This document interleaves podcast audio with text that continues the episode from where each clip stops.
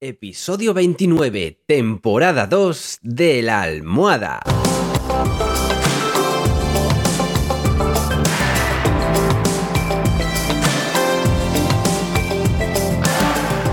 Bienvenidos y bienvenidas a esta segunda temporada del podcast de la almohada, un podcast en el que os cuento los trucos y estrategias para que podáis vivir sin complicaciones, con un mayor control de vuestra vida y que podáis ser vuestra mejor versión. En resumen, para que seáis más felices, que nos lo hemos ganado. Así que, si ya estamos todos, ¡comenzamos!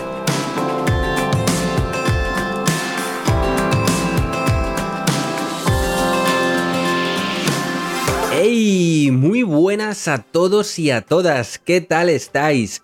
¿Todo bien? Pues yo que me alegro. Yo, como ya sabéis, estoy muy bien. Siempre estoy muy bien. Sobre todo cuando toca grabar un episodio tan interesante como el de hoy.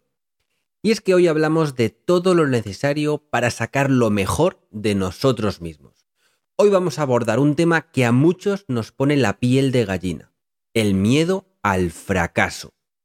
¿A quién no le ha pasado que empieza a trabajar en un proyecto o a perseguir un sueño y de repente la cabeza empieza a jugarle sucio? ¿Y si no funciona? ¿Y si no estoy a la altura? ¿Y si no lo logro? Y antes de darnos cuenta, estamos paralizados por el miedo y nuestro sueño queda en un cajón ahí, abandonado. Pero aquí estamos nosotros para decir, hasta aquí hemos llegado. Hoy quiero hablar sobre cómo superar ese miedo al fracaso y avanzar hacia nuestras metas sin temor, porque, ¿sabes qué es lo que realmente da miedo? Vivir una vida sin haber intentado nada. Así que, mm, vamos allá. Lo primero que tenemos que entender es que el miedo al fracaso es natural, es algo normal. El miedo al fracaso es algo muy común, pero ¿sabes qué? Que podemos aprender a cambiar nuestra percepción del fracaso para no dejarnos vencer por él. En lugar de ver el fracaso como algo negativo, podemos verlo como una oportunidad de aprendizaje y de crecimiento. Cuando vemos el fracaso como una parte natural del proceso y no como el fin del mundo, estamos más dispuestos a tomar riesgos y avanzar hacia nuestras metas. Por ejemplo, si intentamos iniciar un negocio y no funciona. Bueno, podemos verlo como una oportunidad para aprender de nuestros errores y hacerlo mejor la próxima vez, ¿no? Si fallamos en un examen Podemos verlo como una oportunidad para mejorar nuestras habilidades de estudio y de preparación, por ejemplo. Además, también podemos aprender a separar el fracaso de nuestra identidad personal. A ver, el hecho de que algo no haya sido como esperábamos, pues no significa que seamos un fracaso como personas. Y esto es súper importante, hay que tenerlo bien claro. Se puede fracasar y fracasaremos muchísimas veces a lo largo de nuestra vida y no por eso somos unas personas fracasadas. Tenemos que recordar que todos cometemos errores y que estos errores no definen quiénes somos. Otra técnica muy útil es visualizar el éxito. En lugar de enfocarnos en todo lo que podría salir mal, podemos imaginar el resultado deseado y visualizarnos alcanzando ese éxito. Mola, ¿no? La visualización es una técnica muy poderosa que nos permite imaginar nuestro éxito de forma detallada y realista al visualizar el éxito, nuestro éxito, tu éxito, podemos prepararnos mentalmente para alcanzar nuestras metas y superar los obstáculos que puedan surgir en el camino. Para ello, y esto es curioso pero importante, tenemos que utilizar todos nuestros sentidos. Imagina cómo te sentirás cuando alcances tu meta, qué verás, qué escucharás, qué olerás y qué saborearás incluso. Si tu meta es iniciar un negocio, Visualiza cómo será tu espacio de trabajo, cómo se verán tus productos o servicios o cómo te sentirás al obtener tu primer cliente. O por ejemplo, si tu meta es perder peso, imagina cómo te sentirás cuando alcances tu peso objetivo. ¿Te sentirás más seguro de ti mismo? ¿Más saludable y con más energía? Permítete sentir esas sensaciones ahora mismo, incluso si aún no has alcanzado tu meta. Este éxito que acabas de crear en tu cabeza te va a mantener motivado y enfocado en tus metas. Así que, si te sientes desmotivado o perdido en tu camino hacia el éxito, para. Tómate un momento para visualizar tu éxito de nuevo y recuerda por qué comenzaste. Por otro lado, además de vernos triunfadores y entender que el miedo al fracaso es algo normal, no podemos olvidar la importancia de tener un plan de respaldo. Un plan B, vamos. Cuando sabemos que tenemos un plan B, en caso de que las cosas pues, no salgan como esperábamos, el miedo al fracaso disminuye. En lugar de sentirnos como si estuviéramos caminando por la cuerda floja sin una red de seguridad, podemos sentirnos más seguros y preparados para cualquier eventualidad, digamos. Al fin y al cabo, si esto sale mal, siempre me queda otra opción, ¿no? Ahora bien, ¿cómo podemos aplicar todas estas técnicas en nuestro día a día? Pues yo os lo cuento. Vamos a ver algunos ejemplos prácticos. Volvamos con la idea de empezar tu propio negocio. Esa idea te emociona, pero claro, lógicamente también te asusta el riesgo de fracasar, de que no salga bien ese negocio. Bien, pues en lugar de dejar que ese miedo te detenga, como dije al principio, intenta cambiar tu percepción del fracaso. ¿Que no has tenido suficientes ventas de tu producto y por eso has tenido que cerrar el negocio? Vale, pues analiza por qué ha podido ser. ¿No has tenido buenas estrategias de comunicación? ¿Tus productos no eran tan buenos como pensabas? ¿Has intentado hacer tú solo todo y no has sabido delegar? No sé, lo que sea. Pero utiliza ese fracaso para analizar los fallos y aprender de ellos. Es decir, úsalo como una oportunidad. Siguiendo con el tema del negocio, ahora toca visualizar el éxito para mantenernos motivados. Imagina tu negocio floreciendo, creciendo.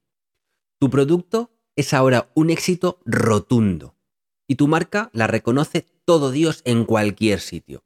Visualiza tu éxito de forma detallada, con todos los sentidos, como decía, y siente cómo te llena de energía y motivación para seguir adelante. Esto me recuerda a un artículo que leí que me pareció súper curioso, que hablaba de eh, cómo cambiaba el ánimo de las personas cuando buscaban en Internet viajes de lujo o coches súper deportivos o cosas en general que nunca o casi nunca podríamos permitirnos. Claro, puedes pensar que ver un viaje a las Maldivas o esos sitios en un hotel de chorrocientas estrellas, pues puede darte un baño de realidad y darte cuenta de lo pobre que eres. Pues no, curiosamente pasa todo lo contrario. ¿Y por qué? Pues no lo sé pero a lo mejor tiene algo que ver con que en nuestra mente somos megamillonarios por un momento y eso. Pues puede que a nuestro cerebro le guste, no lo sé. Y que conste que no hablo por hablar, que yo cuando me tenía que comprar un coche, además de mirar los pequeños que me podía permitir, pues oye, de vez en cuando me ponía a configurar un coche de estos de 100.000 euros para arriba. Y sí, eso hacía que me sintiera bien, aunque después volviera al coche de turno para elegir si lo quería de 50 o 75 caballos. Y ya os digo que no me preguntéis por qué, pero funcionaba. Me sentía muy bien eligiendo coches que sé que jamás voy a poder tener. Pero bueno, seguimos. Si hablamos ahora de tener un plan de respaldo, un plan B, volvemos con el ejemplo del negocio que estás montando, ¿vale? Por ejemplo, si no estás vendiendo lo suficiente, piensa en alternativas para generar ingresos mientras trabajas en mejorar tu producto, tu estrategia, o en lo que veas que más estás flaqueando. Por ejemplo, a lo mejor puedes ofrecer algún otro servicio adicional o buscar un trabajo a tiempo parcial que te permita seguir trabajando en tu negocio, no sé, lo que sea, pero tener un plan B, C o los que hagan falta. Otro punto importante que me gustaría añadir, pero esta vez hablando sobre no perder la motivación en nuestro nuevo negocio y por lo tanto no tener miedo al fracaso que yo creo que una cosa va ligada a la otra. Es importante aprender de los demás. Busca mentores o modelos a seguir que hayan logrado lo que tú estás tratando de lograr y estudia sus técnicas y estrategias. Júntate con gente que haya triunfado o esté triunfando en el mismo ámbito de tu negocio. Lee libros, escucha podcasts, no sé, lo que se te ocurra, pero empápate de todos sus conocimientos. Muy contrario a lo que la gente piensa, este tipo de personas, o mentores, o como quieras llamarlos, no te van a ver como su competencia. Así que no te preocupes por eso y oye, aprovechate, ¿no? Otra cosa que puedes hacer es unirte a grupos o comunidades online con gente que compartan intereses y objetivos parecidos a los tuyos. Comparte tus propias experiencias, escucha las experiencias de los demás y saca nuevas ideas. Oye, quizá también puedes tener incluso otra perspectiva, tanto de tu negocio como, oye, de la vida en general, nunca se sabe. Al final, por muy chorra que pueda parecer una idea, igual enciende ese interruptor que la convierte en la mejor idea que hayas escuchado. Yo eso lo hago mucho en mi trabajo. Cuando tenemos reuniones sobre algún proyecto en el que estamos trabajando o vamos a empezar, suelto mis ideas, así, a lo loco. Soy consciente de que algunas, o muchas, bueno, o la mayoría, no son ni buenas ideas o son imposibles de sacar adelante. Pero ¿qué pasa?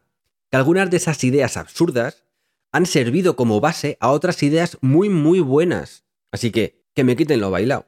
Pues esto es lo mismo. Rodéate de gente con tus mismas metas, o por lo menos muy parecidas, y escucha atentamente a todo lo que puedan proponer. Lo mismo hasta te sorprendes. Haz la prueba. Y ahora sí que sí, amigos y amigas, esto ha sido todo por hoy. Espero que, como siempre, hayáis disfrutado de este episodio tanto como yo lo he hecho grabándolo. Que si tenéis algún proyecto en mente, ya sea personal, como perder peso, o correr una maratón, o lo que sea, como profesional, un ascenso, un nuevo negocio o algo del estilo, que contéis con el fracaso como algo que va de la mano con cualquier propósito. Eso sí, si ese fracaso aparece, recuerda, ni eres un fracasado o fracasada, ni se acaba el mundo. Utilízalo como herramienta para mejorar.